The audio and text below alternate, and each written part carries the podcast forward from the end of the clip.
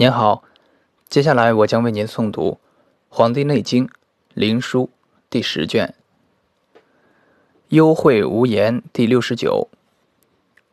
皇帝问于少师曰：“人之猝然幽会，而言无因者，何道之盛？何气出行？使阴不张？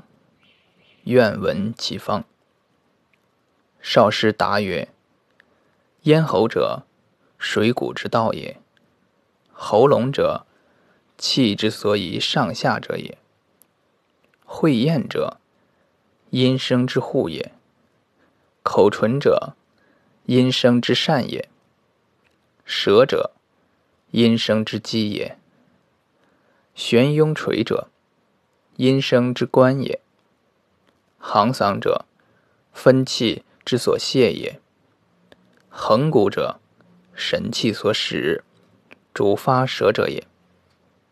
故人之鼻动涕出不收者，行嗓不开，分气失也。是故咽小而急薄，则发气急；其开合利，其出气易；其咽大而厚，则开合难；其气出迟。故重言也。人猝然无音者，寒气克于咽，则咽不能发，发不能下，致其开合不至，故无音。皇帝曰：“次之奈何？”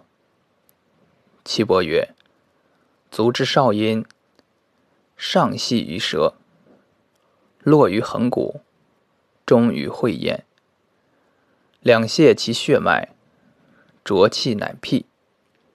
会厌之脉，上络任脉，取之天突，其厌乃发也。